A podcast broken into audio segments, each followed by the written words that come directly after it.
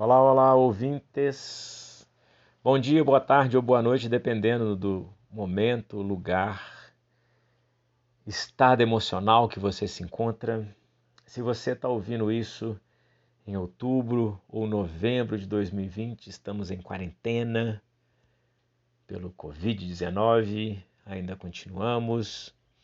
Para você que talvez esteja ouvindo isso em 2038, pesquise o que foi o Covid, a quarentena que rolou, para aprender com os erros do passado. Bom, hoje vai no flow. Eu não fiz roteirinho, não fiz nada, veio uma ideia que eu achei interessante falar e penso que posso falar sobre empatia e som. Eu tenho conversado muito com as pessoas sobre a empatia, o que é, para onde vai, de onde vem. E eu sinto que a empatia é confundir, o conceito da empatia está sendo confundido com o conceito de simpatia. E a empatia é como se fosse alguma coisa muito parecido com uma elevação espiritual, com uma coisa religiosa, uma coisa que vai passar pelo maniqueísmo, né, pelo bem e mal não, empatia, eu gosto sempre falar assim, quando a gente quer colocar a empatia como adjetivo, não é muito bom. A empatia como substantivo, ela é mais interessante. Talvez eu queira levantar algumas possibilidades aqui da gente substantivar, eu não sei se existe essa palavra, substantivar, tornar substantivo a palavra que já é um substantivo. Bom, o que acontece? As pessoas gostam muito de falar, mas você tem que ter empatia com a pessoa entender ela. Você tem que ter empatia com a pessoa e deixar ela fazer o que ela quiser da vida. Você tem que ter empatia com a pessoa e amar a pessoa. E tudo isso aí, pelo que eu tenho pesquisado na minha reles visão de palhaço e aikidoka, está um pouco desvirtuada. Talvez a empatia está sempre sendo entendida como uma trilha sonora de fundo. Por isso que empatia e som. Por exemplo, se você dá, eu, eu vejo hoje pensando, repensando que empatia seria se colocar no lugar do outro, sem barreiras, sem a sua cultura, sem a sua religião, sem a sua vivência, sem os seus preconceitos, se transferir para o lugar do outro e vivenciar aquele momento presente em que você compreende esse outro corpo ou mente ou pensamento. É um exercício muito, muito, muito difícil. Né? Todos nós somos formados por essa carga de informações que, que compõe a nossa cultura no nosso pensamento, a nossa ideologia, a nossa religião, a nossa filosofia, enfim, tudo isso. Então hoje eu vejo isso como empatia. Um exercício só de estar ali puro e voltar.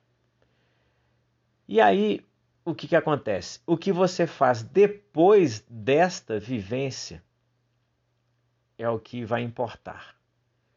Eu tenho que estar ali no lugar do outro sem julgar o julgamento, né? Quando eu vou viver o lugar do outro, falar, vou viver o lugar daquela pessoa ordinária, já já não precisa, você já julgou, né? O que você viver ali vai ser a partir disso. Ah, vou viver no lugar daquela pessoa maravilhosa. Você também não precisa mais, né? A sua interpretação já veio. Vou viver no lugar daquela pessoa. Ok. Aí talvez você tenha a oportunidade de conhecer, se autoconhecer, se discutir, que eu acho que são quesitos muito, muito, muito interessantes. E se você, ao falar, ler, pensar esse conceito de empatia, vamos supor, se você está ouvindo uma música clássica, você vai levar isso para o quê? Para uma subjetividade, talvez? Para um, um momento de elevação espiritual, um momento culto, né? Se você está ouvindo uma música religiosa ao fundo, isso vai te dar o quê? Um pensamento ecumênico de religião, de, de julgar o bem e mal.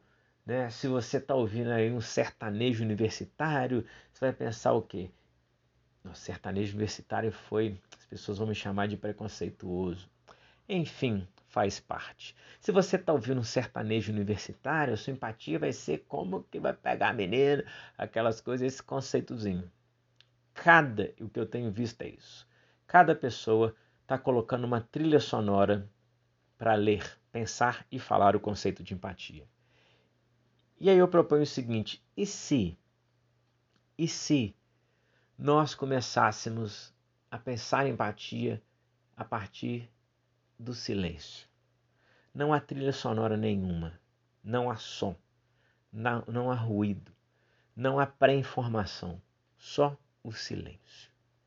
Esse silêncio vai ajudar a gente a se entender, esse silêncio vai ajudar a gente a se conectar. E a empatia é muito interessante porque a empatia não significa que eu fui para o lugar do outro, entendi o lugar do outro e que eu goste do outro que eu concorde com o outro, que eu sinta alguma coisa pelo outro, que eu ame ou que eu deteste. Não, a empatia não passa por isso. A empatia passa por entender. É uma, uma conclusão que eu cheguei que talvez todas as artes marciais, querendo ou não, trabalhem empatia porque você precisa entender o que o outro quer. A diferença que eu vejo do Aikido não falo que outras artes marciais não têm isso, mas que o Aikido, que é a que eu pratico e penso muito atualmente, em que, por exemplo, você está numa arte de defesa pessoal total, por exemplo, Graf Maga, você vai entender o outro para quebrar outra pessoa. Vai dar murra na cara, bicuda, cabeçada. Você entende o outro para cancelar. Também é uma possibilidade. Eu acho que a empatia é isso. Nesse discurso que a gente está né, tão, tão cheio de, de vícios, tão cheio de pensamentos e recalques. Também um pensamento de empatia. Tá? A diferença do Aikido, que eu acho que é muito interessante, que para mim tem muito a ver com o palhaço, é que no Aikido eu entendo o outro, recebo essa energia, que normalmente é uma energia agressiva, harmonizo com essa energia. No Aikido eu preciso entender, estar no lugar do outro penso que é que duas energias se encontram, elas se tornam uma energia e depois elas se dissipam como duas energias distintas transformadas. A cada encontro, a cada técnica, essas energias, ou você tem que sair transformado. Então, o que eu penso no Aikido é que existe empatia, eu vou procurar entender o outro que ele quer, mas eu vou harmonizar e transformar isso em paz, em harmonia. Veja isso uma, uma relação muito grande com o palhaço, né? A gente, quanto palhaço, tem o roteiro, tem os números, as gags, alguma música ali, um malabares, mas o que mais importa é o que isso vai gerar de momento presente e começar a aproveitar esse momento presente para construir. Eu tenho um roteiro, mas que ele pode ser pervertido, quebrado, esquecido se algo muito mais interessante aconteceu naquele momento. Ver o que a plateia quer. E querer não é só querer para realizar. Talvez o querer seja por uma frustração, por uma torcida, por algo que essa plateia vai sonhar, vai desejar muito, mas que talvez não aconteça. Talvez o desejo seja importante ou também realizar esse desejo é uma saída. Visto isso tudo, então, essa visão que eu trago da empatia e o convite que eu faço para todo mundo que está aí ouvindo, eu tenho feito um exercício com os meus alunos, né? alunas, alunas que estão aí nas redes sociais. Eu realmente não, não, não consegui é, enxergar a possibilidade para que eu ensinasse as pessoas a linguagem da palhaçaria virtualmente. É, já foi pedido algumas vezes, mas para mim não dá. Eu não me convenço de que é possível, de que eu consiga trazer o ridículo, de que eu consiga trazer o que é frágil, que eu consiga trazer o que é mais íntimo, o que mais dói a pessoa e que ela consiga brincar com isso virtualmente, porque eu acho que a gente, a gente já tem no mínimo três máscaras. o meu celular, o celular da pessoa e a rede que nos conecta, fora todas as outras que vão surgir. Mas oficinas de comicidade, eu descobri uma possibilidade. Ensinar técnicas, tempos, possibilidades cômicas. E uma oficina de comicidade que não vai passar pelo tema. Não é tema, não é uma oficina de censura ao que é proposto e feito. É uma oficina para te ensinar técnicas e cada um vai usar essa técnica como quiser. E também de levantar uma possibilidade de não julgar o outro. Tá?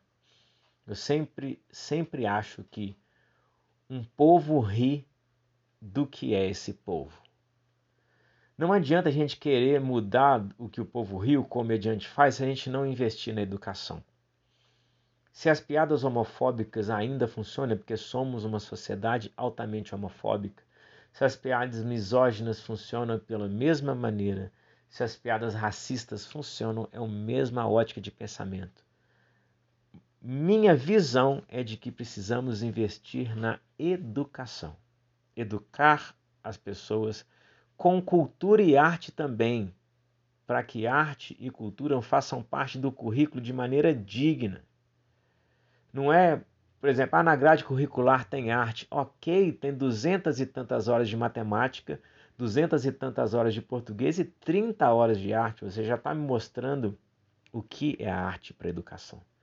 Mas um investimento sério de formação cultural, apresentar possibilidades artísticas variadas, variadas, que as pessoas conheçam o universo da arte, experimentem tudo bem, mas que pelo menos saiam dali com o pensamento do que é a grande gama do que é este negócio chamado arte. Então esses cursos vão passar por isso, né, pelas possibilidades de construção sem julgar não julgo qualquer construção dos meus alunos pelo tema. Eu vou falar, olha, você pode estar trabalhando em cima desse tema. Penso eu que é um tema um pouco arriscado, mas a liberdade é sua. Se a pessoa quiser e se o público dela quiser, ok. Não quero catequizar ninguém também, não. Eu acho que a liberdade passa por aí e a empatia também passa por aí. Uma coisa que talvez tenha me é, tirado a paciência no discurso artístico é, da universidade é isso. Estar muito mais preocupada com o tema do que com forma. E é o que me desanimou. Eu pensava na minha vida em fazer arte cênica, sabe? Que eu não venho de uma faculdade de artes cênicas, eu venho de uma faculdade de artes plásticas, né?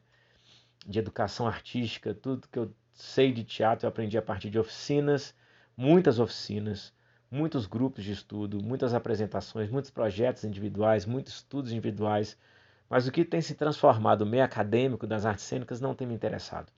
É, eu já tenho 45 anos. Os temas que eu quero pensar na minha vida são meus. Não precisa estar num lugar para isso. Se você vai me ensinar como fazer, maravilha. Então, durante essa oficina, eu lanço um desafio de empatia que agora eu estou lançando para você que está aí me ouvindo. É, pensa numa pessoa que você não gosta. Se a sua resposta começar a ser: Ah, mas eu sou um ser humano evoluído e gosto de todo mundo, eu já não quero muito conversar com você mais, não. Não, não, não gosto. Eu gosto de gente que não gosta. Eu gosto de gente que é gente. Como a Gabriela Argento fala lindamente, eu gosto de gente que celebra a luz e as trevas.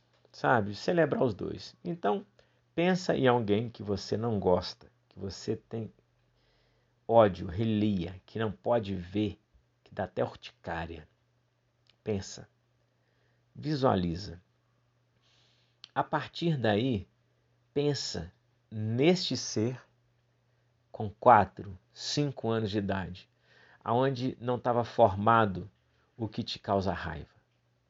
Porque a partir dessa idade nós aprendemos a mentir, a julgar.